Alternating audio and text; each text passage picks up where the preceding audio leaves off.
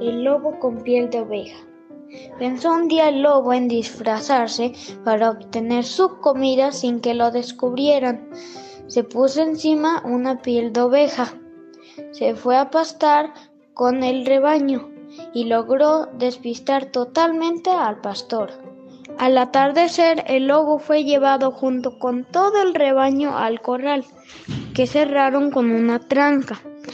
Pero en la noche, buscando el pastor su provisión de carne para el día siguiente, tomó al lobo creyendo que era un cordero y lo sacrificó. Esopo.